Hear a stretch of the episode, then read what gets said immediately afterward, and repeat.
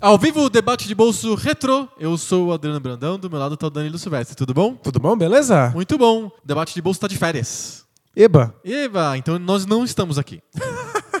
são nossos espectros. Isso, você está vendo é, sinais do passado. São coisas do passado que estão chegando para você. Inclusive, o próprio o episódio inteiro vem do passado, porque a gente está aproveitando as férias do debate de bolso para revisitar alguns episódios que foram ao ar na época que o debate estava dentro do Poco Pixel ainda. É, pra quem não sabe, o debate de bolsa era uma sessão do Poco Pixel, que é o nosso podcast de videogames antigos. Isso. E aí ele acabou crescendo e saiu de casa. Exatamente. Ele tava incomodando, tava começando a ocupar muito espaço, mexendo nas coisas, sabe? Tipo, não, não.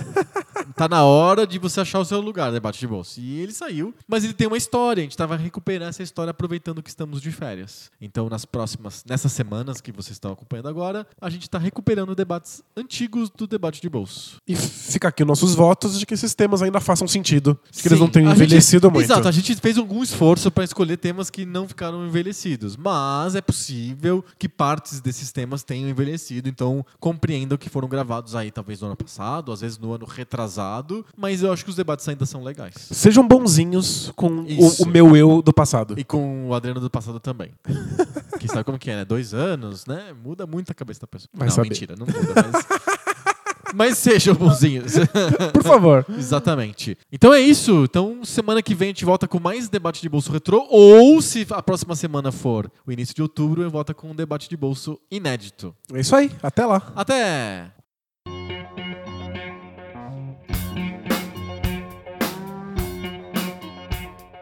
Debate de bolso, aquela sessão do nosso podcast que a gente para de lançar jogos e começa a lançar temas Aleatórios. aleatórios, um pro outro. É que nem jogar. Ficar treinando futebol americano, vou só lançando um pro outro. Você já viu aqueles americanos que vão pro gramado e ficam jogando a bola um pro outro? Tipo, eles não morrem de tédio uma hora, assim? É muito chato, né? Eles devem pensar isso da gente jogando gol a gol. é, pode ser, é verdade, é, pode ser. Toda semana um de nós propõe um tema diferente que não é videogame. Na semana passada foi você, nessa semana sou eu. O que que você manda? Semana passada, ou retrasada, é, morreu o George Martin, que, que foi o produtor dos Beatles. É verdade. E é um cara extremamente importante para a história dos Beatles. Talvez o, talvez o, tirando o próprio Paul McCartney e o John Lennon, o cara mais importante dos Beatles era o George Martin. Ele deu a cara para vários dos, dos álbuns dos Beatles É, e tal. depende de, de para quem você perguntar, ele é o Beatle mais importante. É, exato. Eu, eu até não acho, mas tendo a achar o papel dele mais importante do que a gente pensa. E o papel do produtor, em geral, é um papel mais importante do que a gente pensa, né?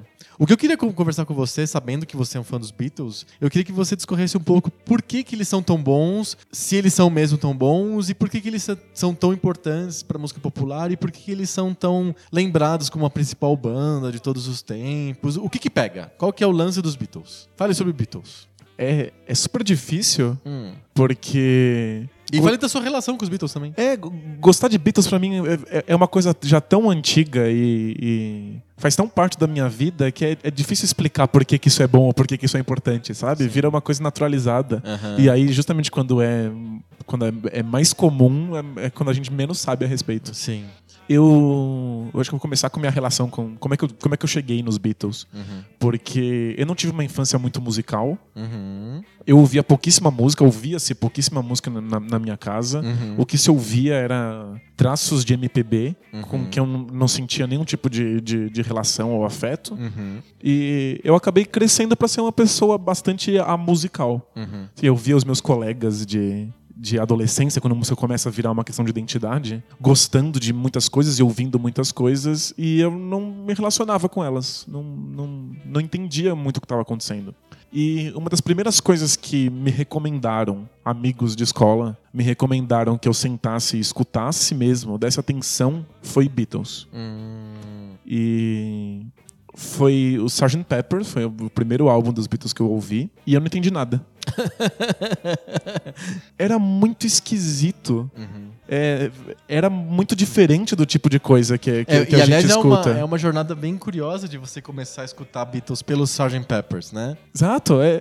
Porque os Beatles são uma banda que Muda bastante né, durante o percurso deles. né? Muito. E existe uma ruptura que se anuncia no Revolver e que finalmente Uhum. acontece no, no Sgt. Pepper. Exato. E que é uma ruptura não só com a- os Beatles, mas uma ruptura com a história da música popular naquele Aham, momento. Sim. E, tipo, o que o Sgt. Pepper faz é uma coisa grandiosa e que abalou todas as bandas da época. Eu, eu gosto muito de Beach Boys também. Aham, sim. E tem a, a história famosa de que eles tinham gravado o Pet Sounds. Que é o disco mais famoso. o mais famoso deles. E aí eles, o, o Brian Wilson, que era a mente da, da banda, sentou pra fazer o, o próximo álbum, que ia ser uma coisa fantástica, que ia ser ia resumir toda a jornada do homem moderno, que era o Smile.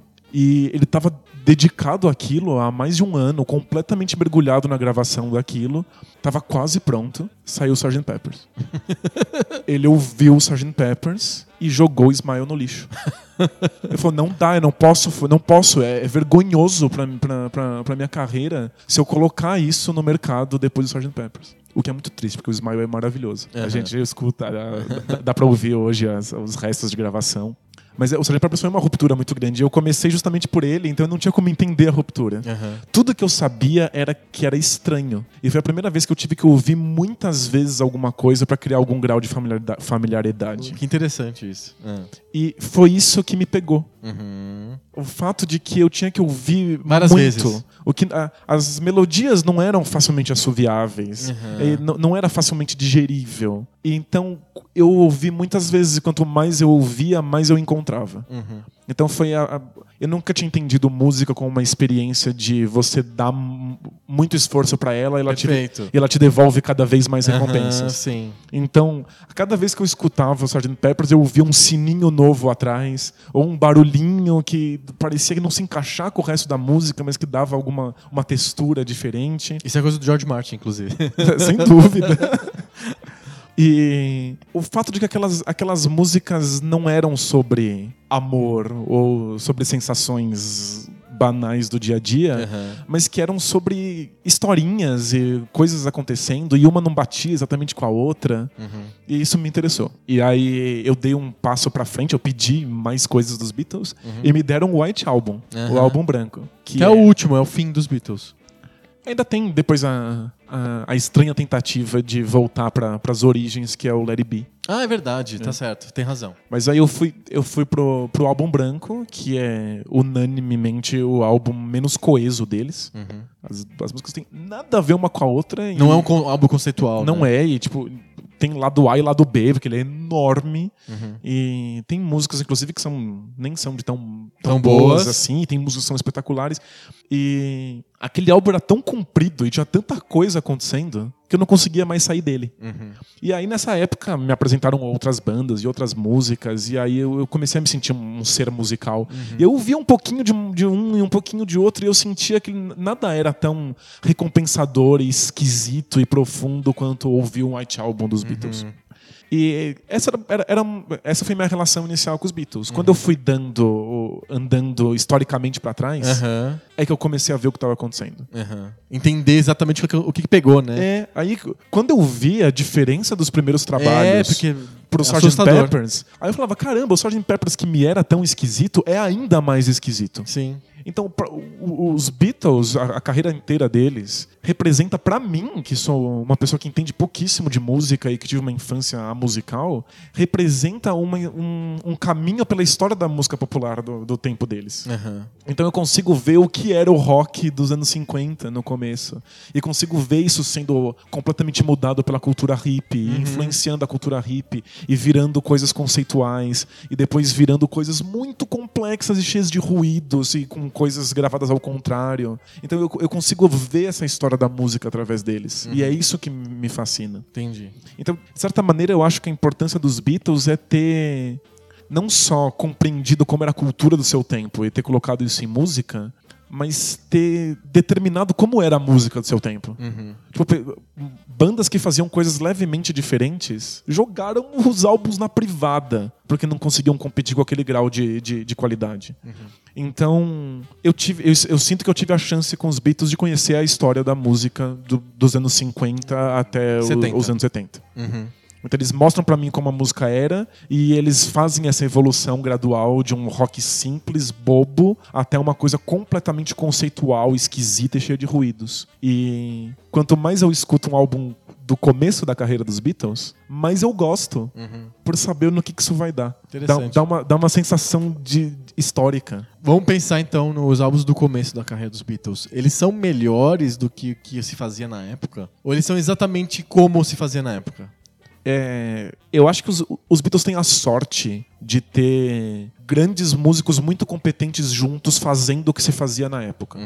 Então é, é, é mais competente do que o, o, que o que é normal de se encontrar no- nos anos 50 e Sim. 60. Porque o, o Beatles, os Beatles, a gente fala pouco sobre isso, mas o começo da carreira dos Beatles, eles eram uma banda de covers, né? Uhum. Eles demoraram pra po- terem carta branca da, da EMI pra gravar músicas deles. Os primeiros discos são de covers, são de músicas de outros, assim. Sim, eles, eram muito competentes. Aham. Então isso já, já é um, um- um bônus pra eles quando eles não estão fazendo nada autoral. Aham. Então acho que isso, isso já, é, já é um diferencial. Mas eles passam bo- boa parte do começo da carreira deles fazendo coisas que estão por aí. Aham, sim. Simplesmente tocando o que se toca. Certo. Mas eles o têm- trabalho autoral deles de- de- é, é distinto mesmo? Ou é bom só? Como assim? Se diga- vamos pensar um exercício de futurologia bizarro, mais bizarro do que o Pelé Soccer 64. vamos pensar num exercício em que os Beatles não dão uma virada dos anos 60. Eles não vão pro Revolver, não vão pro Sgt. Peppers. Eles continuam na mesma que eles estavam antes. E- Isso já faria eles estarem em algum lugar garantido na história da música popular ou não? Eles seriam mais um na multidão. Eles seriam mais um na multidão das melhores bandas que já, já existiram. Entendi. O Help é o supra-sumo daquele tipo de música Aham, que é feita. Sei. Sabe, mesmo que eles não tivessem dado a guinada, tivessem feito aquilo que se fazia, eles ainda teriam o grande exemplar daquela música, Aham. que é o Help. Perfeito. Que é maravilhoso. assim, é, o Help é muito bom. É que o que se faz depois disso, é, o experimentalismo dos Beatles para depois disso é fantástico. Aham.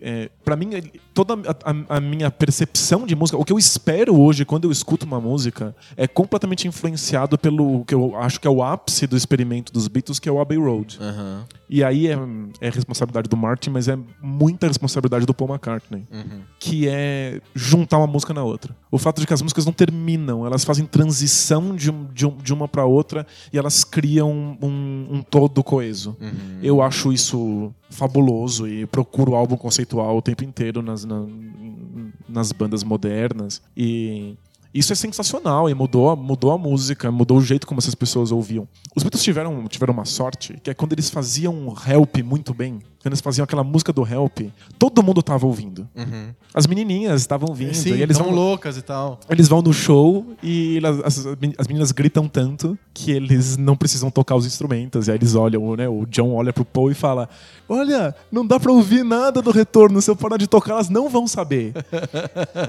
e isso cria a possibilidade de que eles toquem qualquer coisa. Aham. Tipo, eu não tenho mais por que ficar fazendo a música de sempre. Elas não estão nem ouvindo. Elas só estão gritando. Vamos fazer o que eu bem entender. E aí eles fazem o que eles bem entendem e as pessoas continuam escutando. E não aliena nenhuma parte do público deles? Eles perdem pouca, pouca gente. É, tá lá o Abbey Road, aquela coisa bizarra, com as músicas sem transição e aquele álbum conceitual. E estão lá as menininhas gritando com essas músicas nas festas. então eles, eles deram essa sorte de que deles serem tão bons e também bonitinhos, charmosos, engraçadinhos. E já eram famosos. Sim, e estarem usando uma roupa que representava o que, o que se queria daquele momento, e os cabelos compridos. Eles, eles deram a sorte de ser esse fenômeno cultural, porque aí eles tiveram a possibilidade de colocar as mudanças musicais deles no, no, no- no inconsciente da época. Uhum. Então acho que é isso que torna os Beatles tão bons. Tipo, eles, eles mudaram a, a maneira como se entendia a música popular ali, porque eles eram fenômenos culturais. Entendi. É, não é só um fenômeno cultural, né? Não, exato. Eles, eles se aproveitaram disso. Eles poderiam ser. Eu, eu, eu defendi muito tempo, por muito tempo, e as pessoas riem de mim quando eu falo isso, que o Restart no Brasil Aham. tinha todas as possibilidades de fazer essa transição. De mudar de um fenômeno cultural para um fenômeno artístico. É, porque o. Favor, É muito engraçado isso. não me batam, mas o, o Restart, a bandinha adolescente, Aham. era feito por um monte de, de músicos estudados, pessoas que fizeram conservatório e que gostavam de tocar jazz e, e músicas sofisticadas. E aí, quando acabou a- o, o- o ensino médio, eles queriam ter empregos. Uhum. E eles não nada agradava. Eles falaram assim: ah, a gente podia- ter como emprego tocar música, que nem a gente toca. Mas não dá pra viver tocando jazz, né? Aí eles resolveram tocar o que se tocava nos Estados Unidos. Perfeito. Na época do MySpace, eles tocaram o que era o sucesso no MySpace. E o resultado dessa música Restart, essa coisa que eles chamam de rap rock. Rap que, rock. Que é rock não contestador, o, o famoso rock mela cueca. Aham. E eles foram um sucesso cultural gigantesco no Brasil. As meninas se socavam pra chegar mais perto. Uhum. Tem a, a história das meninas quebrando vitrine pra entrar numa loja de um shopping que o, que um, o, O cara tava lá. o moleque do Restart não, se escondeu lá, porque as meninas tinham arrancado a roupa dele, ele se escondeu lá, elas quebraram a vitrine e entraram. Era um fenômeno cultural louco. Tem o vídeo famoso do Eu não tenho pulseirinha das meninas chorando na Paulista porque elas não conseguiram entrar no show. E elas não estavam mais ouvindo, elas estavam só gritando. Se naquele momento o Restart resolvesse misturar rap rock e jazz e fazer coisas experimentais, as pessoas iam continuar comprando o álbum. Mas não, eles continuaram fazendo exatamente a mesma coisa e uma hora eles encheram o saco disso. E largaram. largaram, parou. Uhum. É, os, os Beatles estão na história porque eles não encheram o saco e pararam. Eles encheram o saco e fizeram o experimentalismo e, e o que estava na cabeça louca deles. Legal. No começo, o, o Paul e o John olhavam pro outro e falavam: Vamos agora escrever uma piscina? Vamos escrever um helicóptero? E sim, Eles faziam as fórmulas da época. que era um sucesso garantido e Sucesso ponto. garantido. É que eles faziam a fórmula muito bem. Aham. Mas uma hora eles já tinham o helicóptero e a piscina. E aí eles foram foram para frente. E aí eles foram eles tiveram essa essa sorte de estar num momento cultural muito interessante, num momento de virada, os hippies, e eles foram tão influenciados quanto eles influenciaram. Então tipo, é, é impossível você pensar o momento histórico sem a presença dos Beatles ali. Você não pode falar isso de, de muitos artistas na história da humanidade. né? Sim. Eles não são só reflexos do que tá acontecendo, eles também são vetores de mudança. né? É. Eles são bons reflexos porque eles leem muito bom- bem o tempo e traduzem isso na música, mas eles também causam a mudança através dessa música. Uhum. né? Então viram um.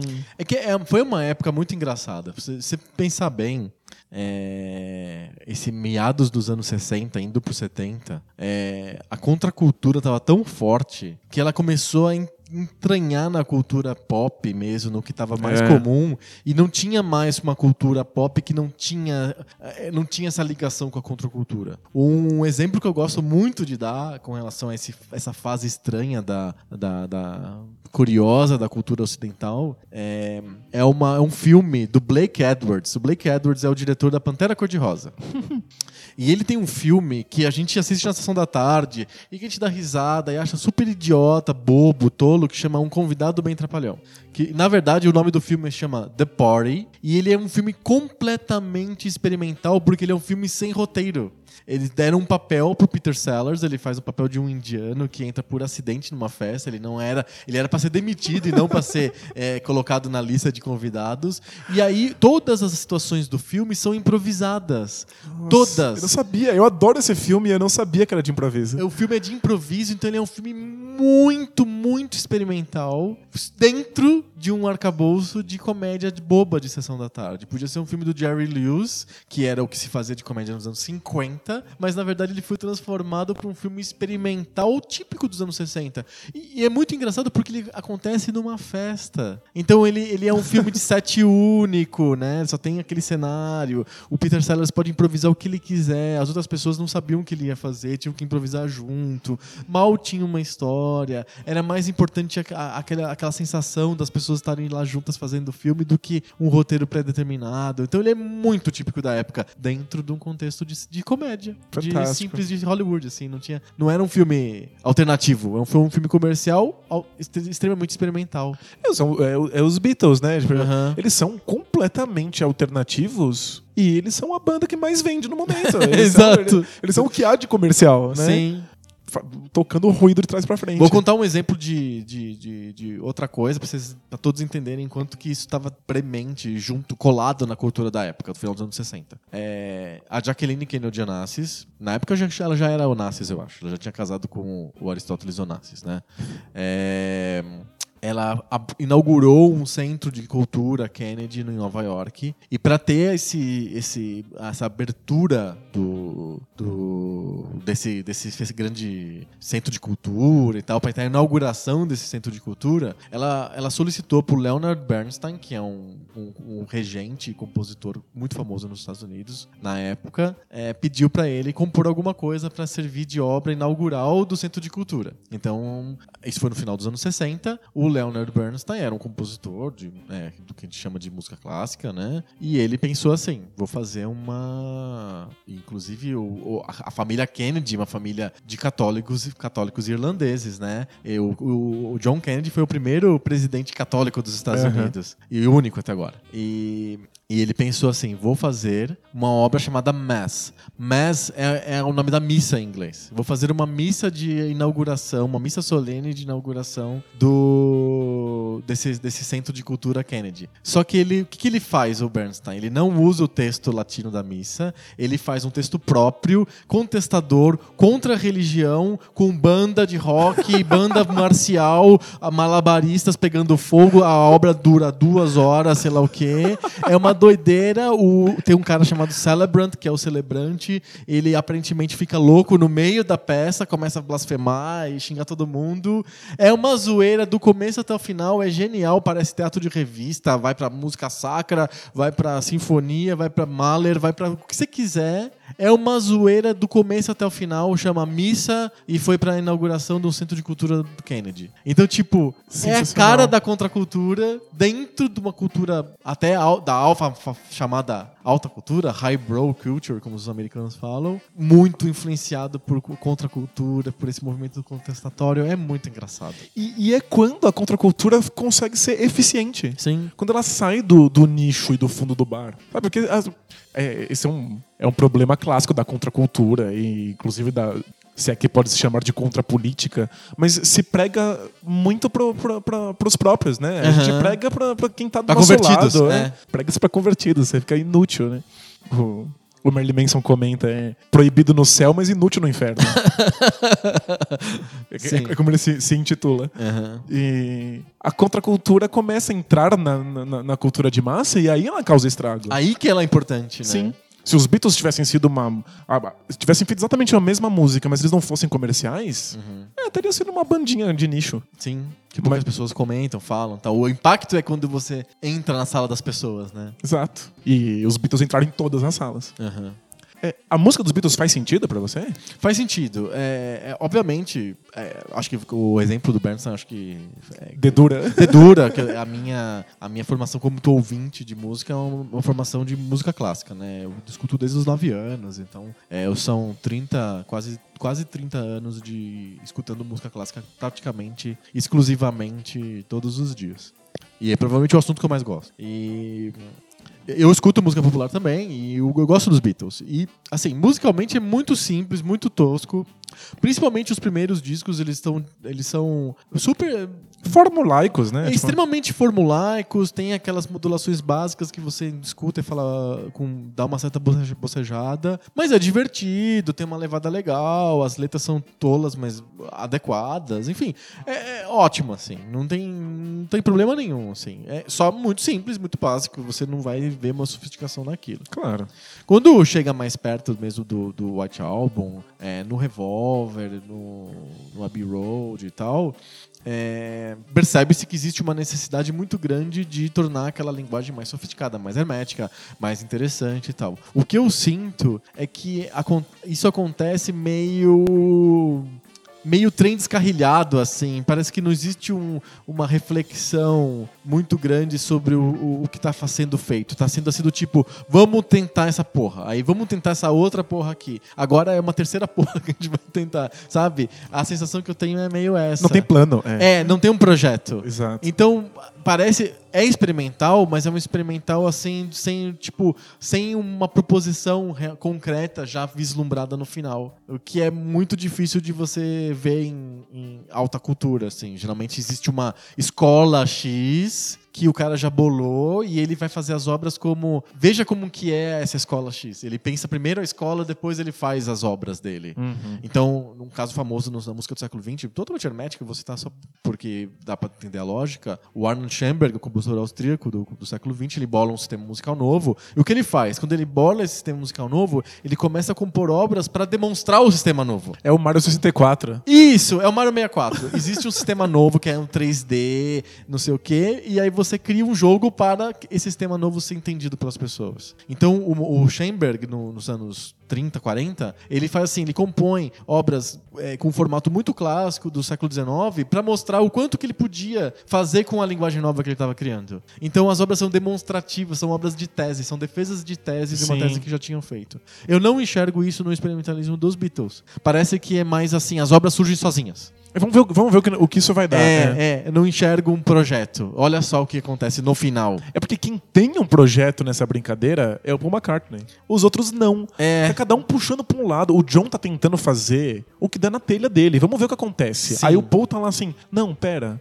calma. Sim. Vamos ver se faz sentido. O Paul eu ele tem uma formação mais, mais, mais completa mesmo do que os outros da banda. O George Martin ele tem uma formação musical per- completa, perfeita. Ele é o produtor. Ele que começa a introduzir um monte de coisas novas dentro, do, é, dentro dos Beatles. Arranjo, arranjos diferentes, principalmente se devem ao, ao, ao George Martin. Ele é o que foi o Rogério Duprá para os tropicalistas no Brasil, sabe? O cara que deu um uma sofisticação e falou: olha o que está sendo feito fora da música popular. Vamos enxergar, olha que coisas interessantes aqui. Olha que, que si- situações interessantes e tal. O, o George Martin faz isso. Mas eu não consigo enxergar essa tese. Eu, eu enxergo o efeito, mas eu não consigo enxergar a- o cérebro por trás dele. Mas que é extremamente interessante, intrigante, sem dúvida. É bem interessante. É muito legal. E o. O que eu não consigo ver na maior parte da, da música popular. Então, se você contrapõe aquela contraposição besta de Beatles e Rolling Stones, eu não consigo enxergar absolutamente nada nos Rolling Stones. Eles pode ser excitante, mas não consigo ver mais que isso. Você, talvez você encontre isso em meia dúzia de músicas do Rolling Stones. É que o- os Beatles. Eles são bem mais consistentes nisso, É, né? eles, eles têm sorte, é muita gente boa junto no mesmo lugar. Aham. Sabe, se fosse uma banda só do George Harrison, seria uma banda boa. Se fosse só a banda Tem do, o álbum Ringo, do George Harrison que tu- as pessoas co- co- reputam como muito bom. São boas, é. O, o álbum só do, do, do, Do John. Harrison. Curiosamente, o álbum só do Paul é que é, é que é mais Não fraco. rola, não rola. É, e é- posso contar uma anedota? Pode, deve. O- quando o, o Larry B tava saindo, o Paul anunciou que ele tava um saco cheio e queria lançar um álbum próprio com músicos dele que ele ia colocar ali pra tocar o que ele quisesse. E o Larry B já era uma volta às origens, era pra ser um álbum quase acústico dos Beatles. E não foi, foi esse que eles fizeram o show em cima do telhado? Isso.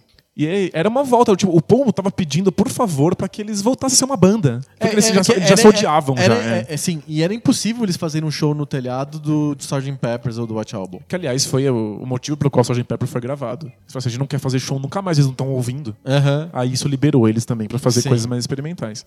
E o Paul queria voltar a ser uma banda e tocar em. em- Em pubs. É, ele- exatamente. Ele queria voltar a ser, a ser adolescente. E eles gravaram esse álbum praticamente acústico com o Larry B. Só que enquanto isso, o Paul ia lançar um álbum próprio com uma banda própria.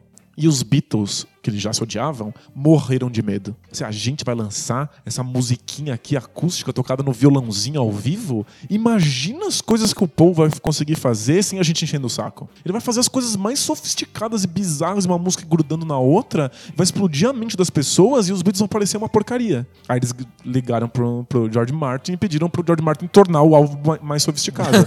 e aí ele fez um Let It Be mais sofisticado, que não tinha nada de acústico. O Paul ficou puto. E quando lançou o próprio álbum, não era nada do que as pessoas imaginavam. Era bobão. Era bobo. Era, e a era carreira solo do. Paul foi bobona até o É, final. Tem uma outra música interessante, mas é, é- é bobo. Sabe, ele, ele era o cara que tentava dar um projeto pro experimentalismo dos outros. O experimentalismo dele não... Não é bom. Não, não é... E- e o- Não sei nem instalar. É, e o lance é que a alma do Paul é a alma de melodista, né? E, e ele, ele tem um, um estilo melódico bem, bem, bem simples, assim, muito ligado a, a- ao fundo folclórico. Tanto que o John chamava as, as, as, as melodias do Paul de granny songs, de canções da vovó. Então é bem fácil de você saber se uma canção é do John ou do Paul, porque a do Paul tem uma levadinha de baladinha da vovó mesmo, assim. São baladinhas, né? Isso, e aí depois quando ele fica sozinho, não tem os- as, outras, as outras pessoas da banda pensando pra ele, fica nisso, é ruim, assim, é simplesmente ruim. É. É, e ele não é um bom cantor também, então, tipo, a coisa não funciona. Mas ele transformou o modo como se toca baixo no- na história da, da, da música. Não, total, e as contribuições dele no- nos Beatles são geniais, não, não, seria, não seriam os Beatles sem o Paul, assim como não seriam os Beatles sem o, o John também. É, então, e o John sozinho também não é tão bom. Eles seriam só músicos competentes em outras bandas, mas eles juntaram tudo, deu sorte e foi esse fenômeno, né? Pois é. É, é, é muito legal quando esse, os astros se alinham. Foi o que aconteceu com os Beatles também. E o, o experimentalismo do John, principalmente, exigia que os estúdios dessem conta de coisas que eles não conseguiam fazer em gravações da época. Aham. E eles deram sorte que tinha o George Martin lá. Bolando as coisas. Dava jeitos. Ele criou tecnologias para aquilo. Sim, Sabe? É, juntou. sim.